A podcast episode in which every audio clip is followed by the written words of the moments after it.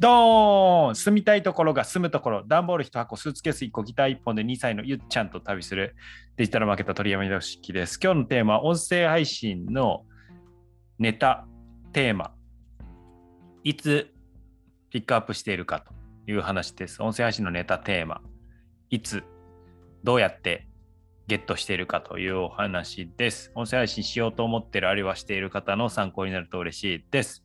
音声配信仲間のゲストお呼びしております。ジャパソンです。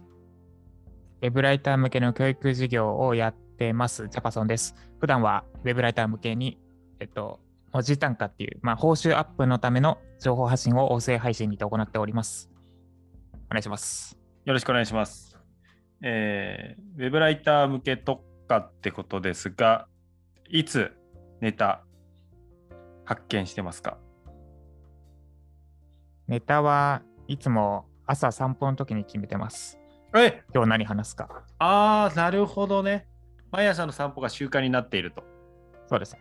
で、決めて、その後撮るんですか？その後取ります。材料自体は、なんかまあメモしてあるんですけど、大体その日の朝、その見返さなくてもなんか出てくるので、ああ、なるほど。いや、でも分かりますね。はいはい。僕もネタが多分100以上溜まってるけど、逆に発掘されないですね。うん。なんかス、ストックしたネタ永遠に消化されない問題ありますね、逆に。うん。多分その、喋りって熱量も関係してくるから、やっぱこの、あこれ今話すみたいな、うんそういう気持ちは大事ですよね。そうなると、うん。まあ、よっぽど困ったら振り返って探すけど、うん。うん。なるほどね。そのネタ自体はどこで？僕は、えー本の中で、あって発見があったとか、まあ、仕事、クライアントワークの中でとか、まあ、奥さんの会話の中でとか、お店、消費者体験した時に気づくことをアウトプットしたりとか、もうなんか半分僕は日記状態になってて、自分の発見を記録していくところっていう場所がうん僕にとっての音声配信になってるんですけど、ジャパさんはどこで拾ってますか？朝考えてるけど、それは日常の出来事から考えてるんですか？そうですね。ほぼほぼ同じ感じで、で、最近割と取り入れてるのが、他の方の配信うん。からテーマだけ引っ張ってきて、それについて喋るみたいな。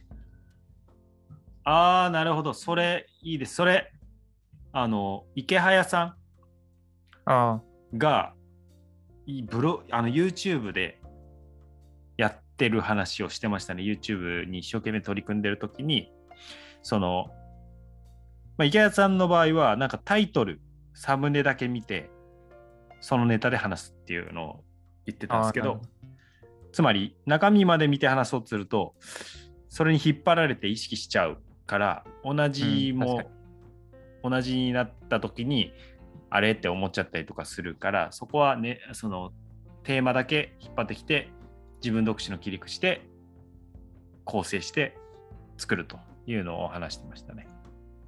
うん。それは無限に作れますね、それ。確かに。そうですね。で、自分じゃここ確かに、あ、そういう、あそこにフォーカスするみたいな。自分じゃフォーカスしなかったところがテーマになったりするので、うんうん。ネタ切れないし、なんか違うフォーカス部分が、について喋れるしっていうので、いいところそれですね。それも必勝法ですね。もうネタをそもそも考えなくていいと。ネタテーマを自分で考えるなと。出ているものから、その時いいなと思うものを引っ張ってきて話す。これだ。ちなみにこれ私は日高屋戦略って言ってます。日高屋戦 えなんでなんでなんで？日高屋日僕高屋っては、行かないんですけど。はい。まあ、すごい勢いであちこちに店舗出したんですけど、はい。その、なんだ、店舗の決め方が Mac の居抜き物件なんですよ。えー、だから Mac が、い Mac の居抜き物件を取る。で、す Mac が十分市場調査してるはずだから、OK とみなすみたいな。えでもマックは潰れてるってことですよね、犬まあ、そこなんですよね。そこは、そう、俺はまだ解決しきれてないんですけど。うまくうまくいかなかったところに入って、うまくいくとそういうこと。あ、それなんかあの、だから他人の調査を、調査内容は知らないけど、他人が調査して OK 出したから OK とみなすみたいな。はいはいはい。それなんかああったな。その、ホットモットだっけな、セブンイレブンの近くに立って、ちょっとあれです。正確じゃないんで、具体名は忘れてください。はい、でも、そのパターン他にもありました。うん、市場調査してるからそこに出す。なるほどね。だから、えー他の人がやってるやつからピックアップして話す。いいっすね。それですね。そう、ん実力ある人が切り取ったテーマなら、なんか、多分他の人も興味あるだろうみたいな、に見なすって感じですかね。平たい風に言うと。あめちゃくちゃいい。これはいいですね。自分のテーマの、えーまあ、実力者がやってるテーマだけ引っ張ってきて、独自の論で話すと。まあ、その時に、もしかしたらその池早さんがやってた内容は聞かずにテーマだけ引っ張ってくるっていうのも一個ありかもしれないですね。まあ、あの引っ張られすぎちゃうことを懸念した場合。そうですね。逆に、まあ、こ答え合わせというか視点の参考に後からそれを本人のを聞いてみたりとかもいいかもしれないですね話してみておおここ一緒だなおおここ違うなとかもしそれで自分のがもっとよくできると思ったらこう次に生かしていくみたいな感じで成長していくっていう日高屋戦略いいですね